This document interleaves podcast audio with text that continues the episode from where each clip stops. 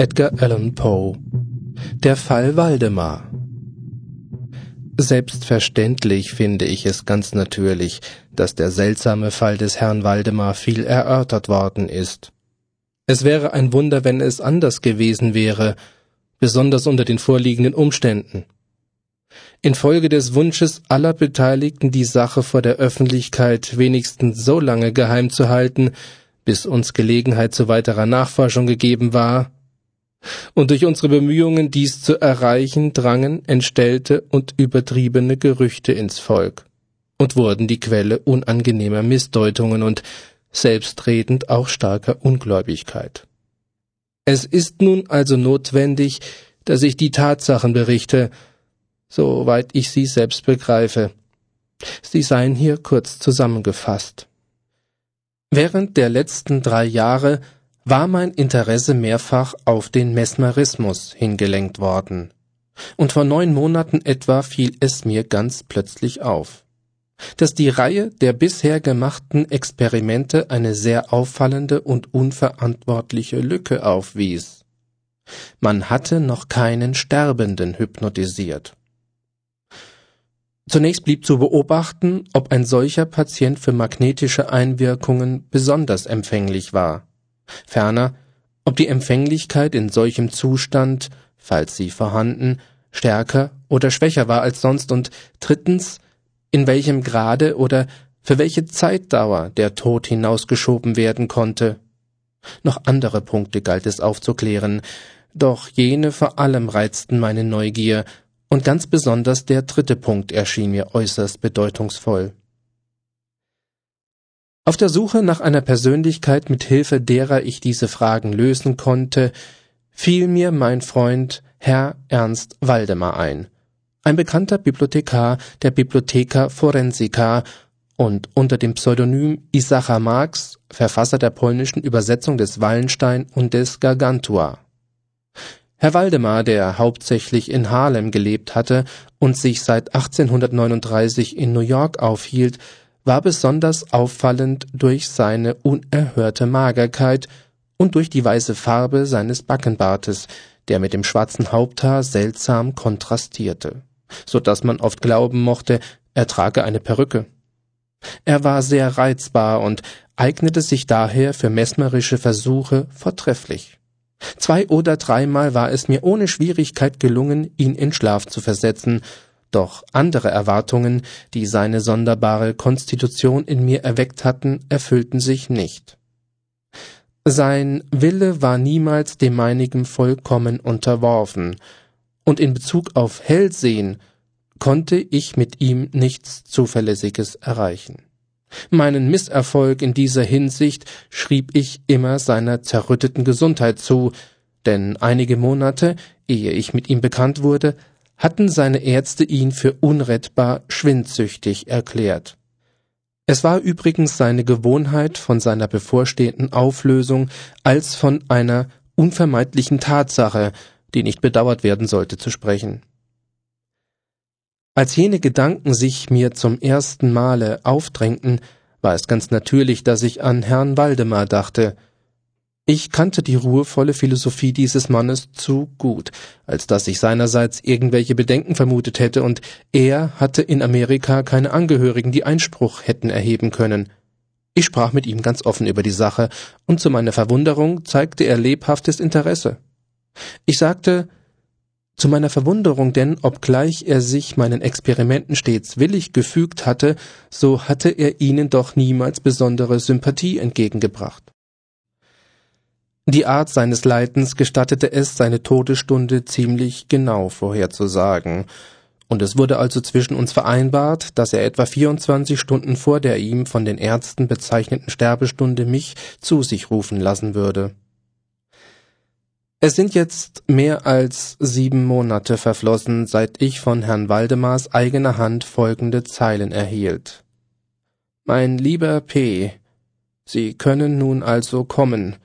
D und F haben festgestellt, dass ich nicht lange mehr mitmache, nur noch bis morgen Mitternacht, und ich glaube, Sie haben den Zeitpunkt ziemlich richtig angegeben. Waldemar Ich erhielt diese Mitteilung eine halbe Stunde, nachdem sie geschrieben war, und fünfzehn Minuten später befand ich mich im Zimmer des Sterbenden. Ich hatte ihn seit zehn Tagen nicht gesehen und war entsetzt über die furchtbare Veränderung, die in dieser kurzen Zeit mit ihm vorgegangen war. Sein Antlitz war bleichfarben, die Augen blickten stumpf und vollkommen glanzlos, und die Abmagerung hatte so große Fortschritte gemacht, dass die Haut von den Backenknochen durchbohrt worden war. Sein Schleimauswurf war unerhört stark, der Puls kaum wahrnehmbar. Trotz alledem schien er im vollkommenen Besitz seiner Geisteskräfte und war auch körperlich nicht so schwach, als man hätte annehmen sollen. Er sprach sehr deutlich, nahm ohne jede Hilfe einige lindernde Arzneien zu sich und war, als ich ins Zimmer trat, damit beschäftigt, in sein Notizbuch Aufzeichnungen zu machen. Er saß von Kissen gestützt aufrecht im Bett. Die Doktoren D und F waren anwesend. Nachdem ich Waldemar die Hand gedrückt, nahm ich die Herren beiseite und empfing von ihnen über den Zustand des Patienten eingehenden Bericht. Der linke Lungenflügel war seit 18 Monaten vollkommen verknorpelt und ganz unbrauchbar. Die obere Hälfte des rechten Lungenflügels war ebenfalls teilweise, wenn nicht sogar ganz verknöchert, während die untere Hälfte bereits in Eiterung überzugehen begann. Mehrere umfangreiche Durchbrüche waren vorhanden und einige Rippen waren ebenfalls von Eiterung ergriffen. Diese Eiterungen im rechten Lungenflügel waren verhältnismäßig neueren Datums. Die Verknöcherung hatte mit ganz ungewöhnlicher Schnelligkeit um sich gegriffen, und die Rippeneiterung hatte man erst in den letzten drei Tagen wahrgenommen. Unabhängig von der Schwindsucht vermutete man bei dem Kranken eine Geschwulst an der Pulsader, doch machte die Lungenverknöcherung eine genauere Diagnose in dieser Hinsicht unmöglich. Es war die Ansicht beider Ärzte, dass Herr Waldemar gegen Mitternacht des folgenden Tages, eines Sonntages, sterben werde. Jetzt war es Samstag, sieben Uhr abends.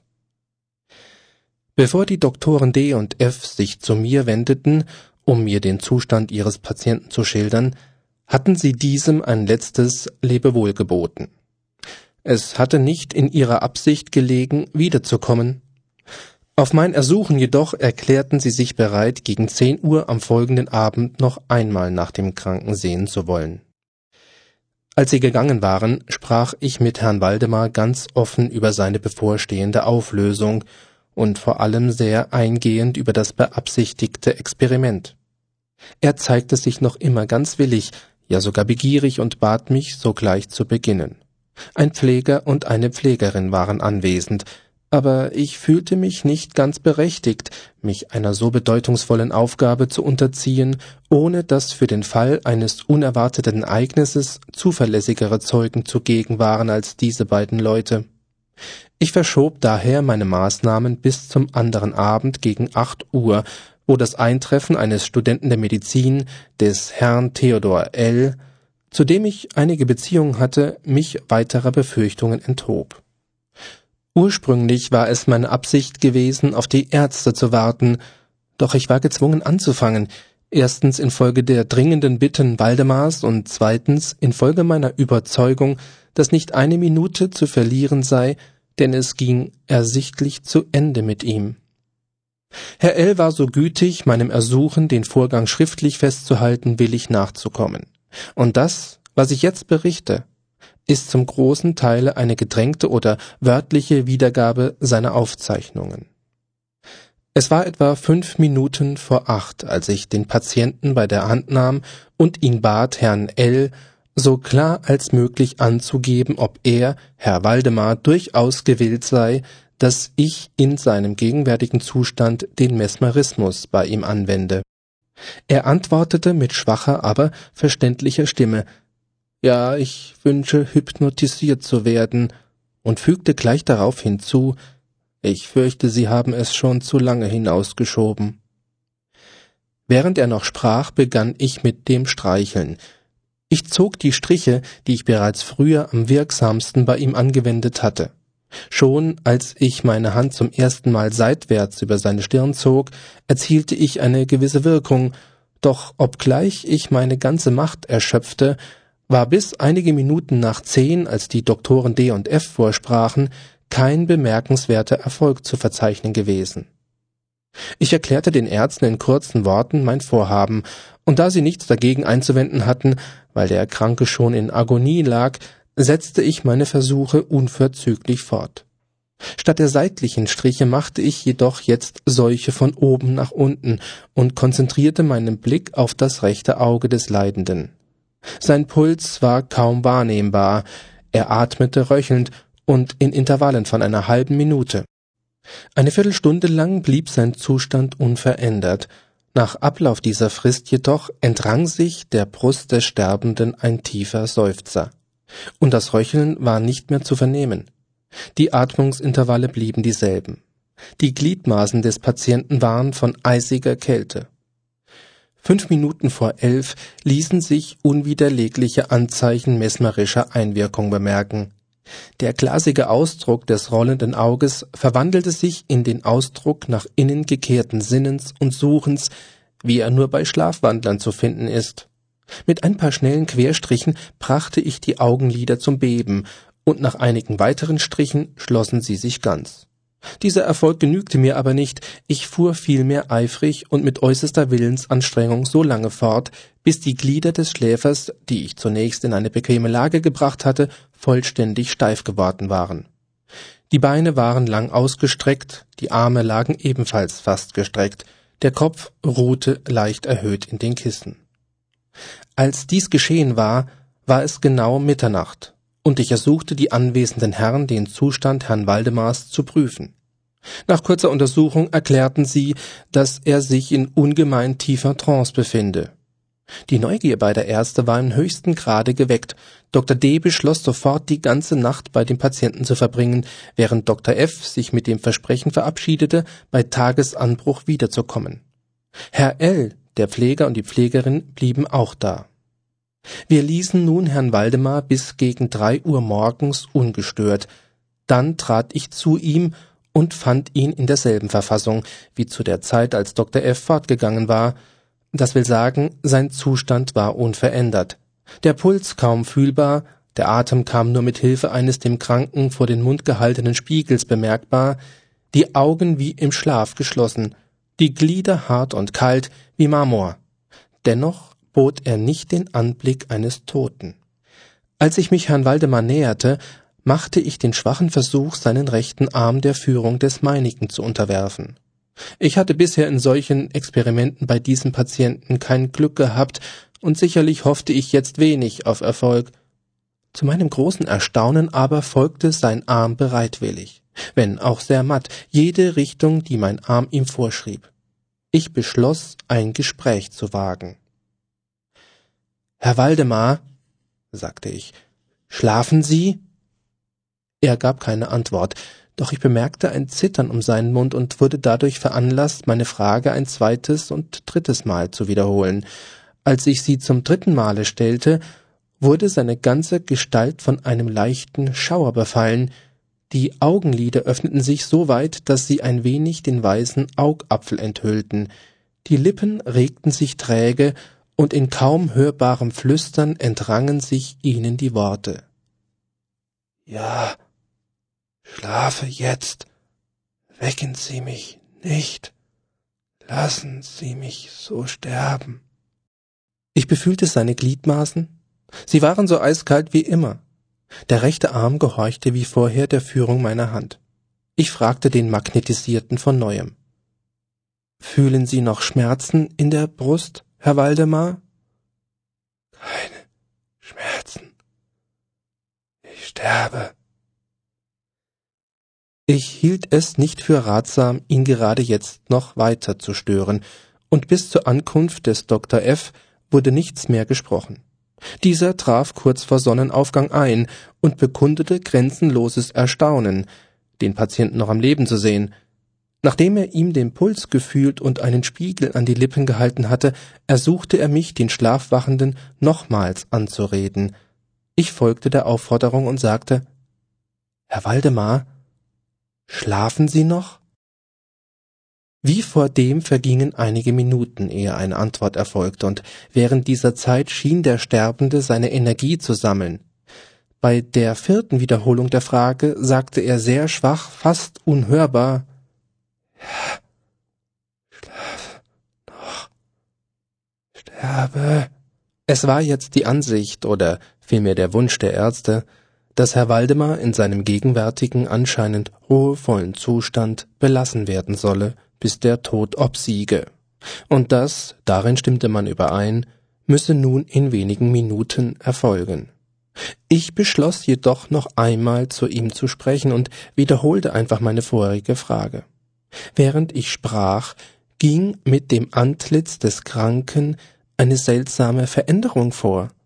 Die Augen öffneten sich langsam, die Pupillen drehten sich so weit nach aufwärts, bis sie ganz unsichtbar waren. Die Haut wurde leichenfarben und glich nun weniger dem Pergament als dem weißen Papier. Und die kreisrunden hektischen Flecke, die sich auf jeder Wange streng abzeichneten, erloschen mit einem Male. Ich gebrauche diesen Ausdruck, weil die Plötzlichkeit ihres Verschwindens mich an das plötzliche Erlöschen einer Kerzenflamme, die man ausbläst, erinnerte. Gleichzeitig kräuselte sich die Oberlippe, die bisher die Zähne bedeckt hatte, stark aufwärts, während die untere Kinnlade mit hörbarem Ruck herunterklappte und den Mund weit offen zeigte, in dessen Mitte die geschwollene und schwarz gewordene Zunge voll zu sehen war. Ich vermute, dass keinem der Anwesenden die Schrecken des Totenbettes fremd waren, aber Herr Waldemar bot in diesem Augenblick einen so entsetzlichen Anblick, dass alle aus der Nähe des Bettes zurückwichen. Ich fühle jetzt, dass ich in meiner Erzählung einen Punkt erreicht habe, wo jeder Leser sich ungläubig abwendet. Dessen ungeachtet ist es meine Pflicht, fortzufahren. An Herrn Waldemar war nicht das geringste Lebenszeichen mehr zu bemerken, und da wir annahmen, dass er tot sei, wollten wir ihn der Obhut der Pflegeleute überlassen, als seine Zunge von einer heftigen Vibration ergriffen wurde. Diese hielt wohl eine Minute lang an. Nach Ablauf dieser Zeit tönte zwischen den weit geöffneten und regungslosen Kinnladen eine Stimme hervor. Es wäre Wahnsinn, sie beschreiben zu wollen. Es gibt wohl zwei oder drei Vergleiche, die man hier anwenden könnte. Ich könnte zum Beispiel sagen, dass der Laut heiser und gebrochen und hohl klang, aber die Fürchterlichkeit des Ganzen ist unbeschreiblich. Aus dem einfachen Grunde, weil niemals menschliche Ohren ähnliche Laute vernommen haben. Dennoch waren da zwei Besonderheiten, die, wie ich damals meinte und auch heute noch denke, als charakteristisch für den Klang angeführt werden können. Erstens schien die Stimme an unsere Ohren, an meine wenigstens, aus weiter Ferne zu dringen oder aus einer tiefen Höhle aus dem Erdinneren. Zweitens, ich fürchte in der Tat, dass es mir unmöglich sein wird, mich verständlich zu machen. Zweitens empfand mein Gehörsinn diese Laute so, wie etwa der Gefühlssinn gallertartige oder klebrige Dinge empfindet. Ich sprach sowohl von Laut als von Stimme, ich will damit sagen, dass der Laut von klarer, von wundersam ergreifender Deutlichkeit der Worte war. Herr Waldemar sprach, und vermutlich in Erwiderung der Frage, die ich ihn ein paar Minuten vorher gestellt hatte. Man wird sich erinnern, dass ich ihn gefragt hatte, ob er noch schlafe. Er sagte jetzt Ja, nein, ich habe geschlafen, und jetzt, jetzt bin ich tot. Keiner der Anwesenden machte auch nur den Versuch, das unerhörte, schaudernde Entsetzen zu verbergen, das diese wenigen so fürchterlich gesprochenen Worte ihm eingeflößt hatten. Herr L., der Student, wurde ohnmächtig. Die Pflegeleute verließen sofort das Zimmer und konnten nicht zur Rückkehr veranlasst werden. Meine eigenen Empfindungen darf ich gar nicht versuchen, dem Leser nahezubringen. Fast eine Stunde lang bemühten wir uns schweigend, vollkommen schweigend Herrn L. ins Leben zurückzurufen. Als er wieder zu sich gekommen war, befassten wir uns von neuem mit der Untersuchung von Herrn Waldemars Zustand. Er blieb in jeder Hinsicht genau so, wie ich ihn zuletzt beschrieben habe, ausgenommen, dass der Spiegel keine Atmung mehr erkennen ließ. Ein Versuch, aus dem Arm Blut zu ziehen, schlug fehl. Ich muss ferner erwähnen, dass dies Glied meinem Willen nicht mehr unterworfen war. Der einzige wirkliche Beweis mesmerischer Einwirkung war nur mehr in der Vibration der Zunge zu erkennen, sobald ich an Herrn Waldemar eine Frage stellte. Er schien jedes Mal eine Anstrengung zu machen, um zu antworten, hatte aber nicht mehr genug Willenskraft. Für Fragen, die irgendeine andere Person an ihn richtete, schien er durchaus unempfänglich, obgleich ich mich bemühte, einen jeden aus der Versammlung in mesmerischen Rapport mit ihm zu setzen. Ich glaube, ich habe nun alles erzählt, was zum Verständnis für des schlafwachenden damaligen Zustand notwendig ist.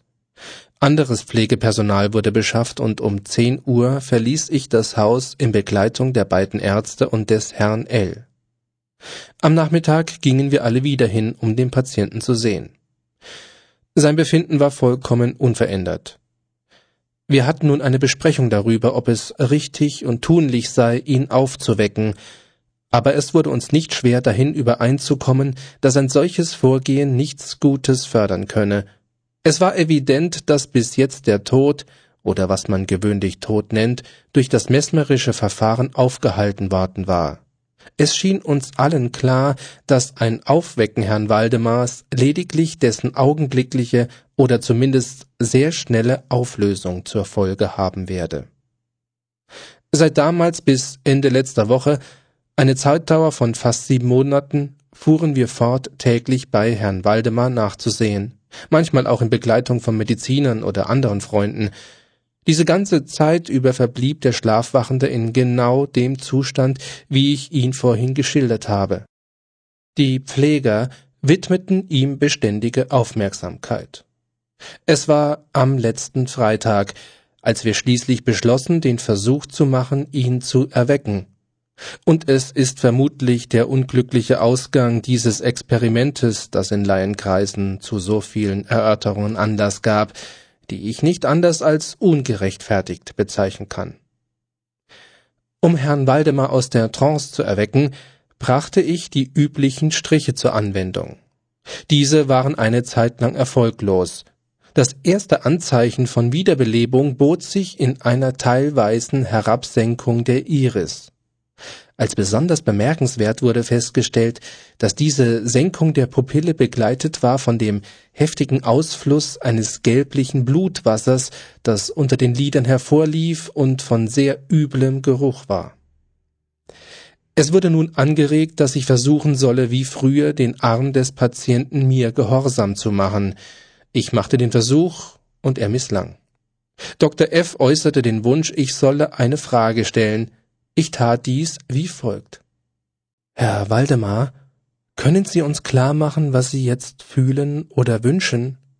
Sofort kehrten die hektischen Wangenflecke zurück, die Zunge zuckte, oder besser, sie rollte heftig im Mund hin und her, obgleich Kinnladen und Mund wie vorher weit aufgerissen blieben, und schließlich stürzte dieselbe grauenhafte Stimme hervor, die ich bereits beschrieben habe.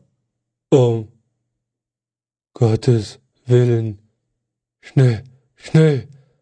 Bringen Sie mich wieder in Schlaf oder schnell erwecken Sie mich. Schnell, ich sage Ihnen, ich bin tot. Ich war so furchtbar entsetzt, dass ich einen Moment lang nicht wusste, was beginnen. Zuerst machte ich den Versuch, den Patienten wieder zu beruhigen.